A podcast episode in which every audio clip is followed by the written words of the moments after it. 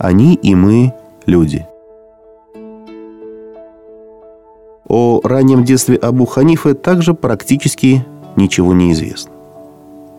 И все же одно обстоятельство, связанное с юношескими годами будущего ученого, не осталось без внимания его биографов и сделалось предметом долгих обсуждений, кочующих из одних книг в другие. Речь идет о вопросе, который связан с тем, видел и общался ли Абу Ханифа со сподвижниками пророка Мухаммада.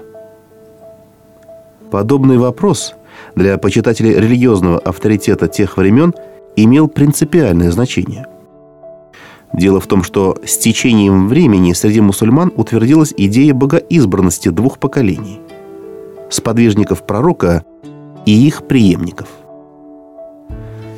В результате формализации данных понятий к сподвижникам стали относить всех людей, которые, будучи мусульманами, хотя бы раз в своей жизни видели пророка Мухаммада. А к преемникам – тех, кто также, будучи мусульманином, видел и слышал хотя бы одного сподвижника. При этом, если человек жил во времена пророка, был ревностным поборником его дела, но ему так и не удалось увидеть Божьего посланника – то такой человек уже не причислялся к поколению сподвижников. То же самое относится и к преемникам. Хотя во втором случае было особенно важно не просто увидеть сподвижника, но и получить от него хранимое им знание религиозного предания – хадисов. Признание ученого преемником, не говоря уже о статусе сподвижника – значительно повышало его религиозный авторитет. Вопросу о преемничестве Абу Ханифы уделялось особое внимание еще и потому, что никто из виднейших фахихов того времени не мог претендовать на подобный ранг.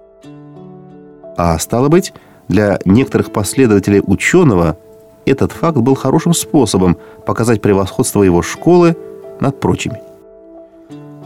Сложность заключается в том, что Абу Ханифа родился хоть и раньше многих известных факихов, но все же довольно поздно, чтобы стать полноценным преемником сподвижников пророка.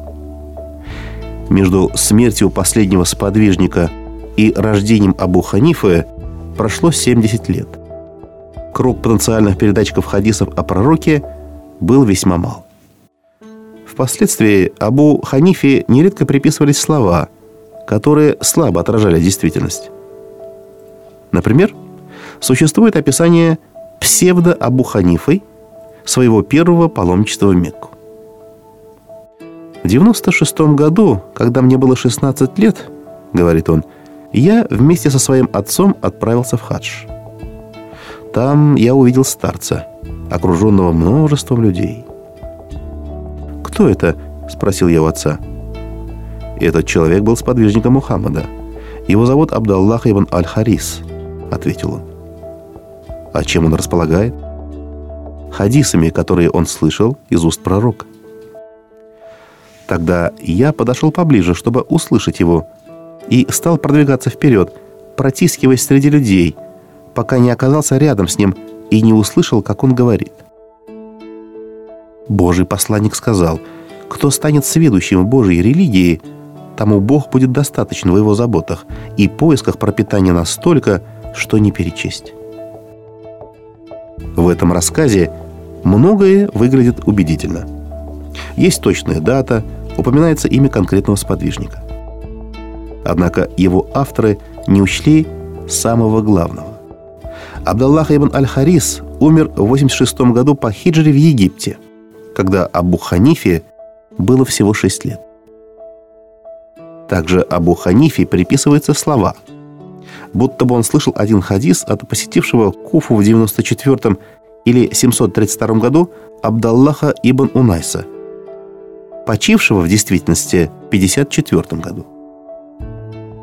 В разных источниках упоминаются имена сподвижников пророка, которых якобы мог увидеть Абу Ханиф. Нередко приводятся и услышанные от них хадисы – число которых в общей сложности достигает 50. В прошлом уже предпринимались попытки систематизировать сохранившиеся сведения. был составлен список из 17 имен сподвижников, с которыми Абу Ханифа теоретически мог встретиться. Биографы ученого склоняются к тому, что в детстве он видел Анаса ибн Малика. Но спорят, мог ли он услышать от него изречение пророка. Не исключено также, что Абу Ханифа видел и последнего сподвижника пророка Абу Туфайля Амира ибн Василя, скончавшегося в 720 году. Таким образом, если юный Аннуман и застал некоторых сподвижников пророка, то его встречи с ними были случайны и непостоянны. Таким образом, если юный Аннуман и застал некоторых сподвижников пророка, то его встречи с ними были случайны и непостоянны. Поэтому Абу Ханифа лишь формально попадал под статус преемника. Подобные встречи повышали религиозный авторитет Абу Ханифы, но не как ученого, а лишь как человека. Вместе с тем сам Абу Ханифа не без оснований считал, что уровень его познаний вполне соответствует знаниям преемников. Если имеется хадис от Божьего посланника, говорил он о своем научном методе – то мы безоговорочно принимаем его. Если имеется несколько мнений сподвижников, то мы выбираем между ними. Если же решение дано преемниками, то мы соперничаем с ними, ибо и они, и мы – обычные люди, добавлял ученый.